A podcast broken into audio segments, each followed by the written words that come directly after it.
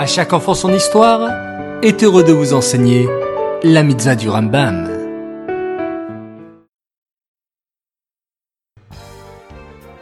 Bonjour les enfants, Bokertov, content de vous retrouver, j'espère que vous êtes en pleine forme. Baou Hashem. Aujourd'hui, nous avons une mitzvah du Rambam, c'est la mitzvah positive numéro 71. C'est le commandement qui nous a été enjoint, selon lequel tout homme ayant commis des fautes déterminées doit apporter un korban hacham vadaï et il lui sera pardonné.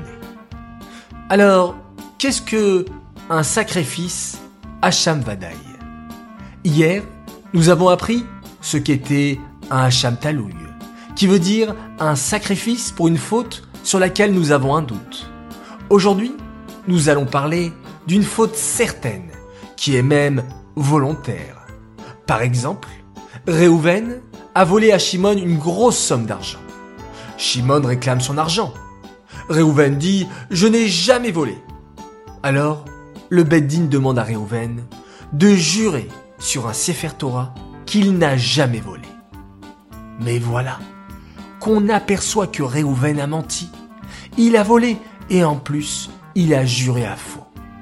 Alors, il devra apporter un Hacham Vadaï et rembourser le vol qu'il a commis, plus une amende. Le cas du vol est un des cas où nous apportons un Vadaï. Mais il y a bien d'autres pour lesquels la Torah nous demande d'apporter ce sacrifice.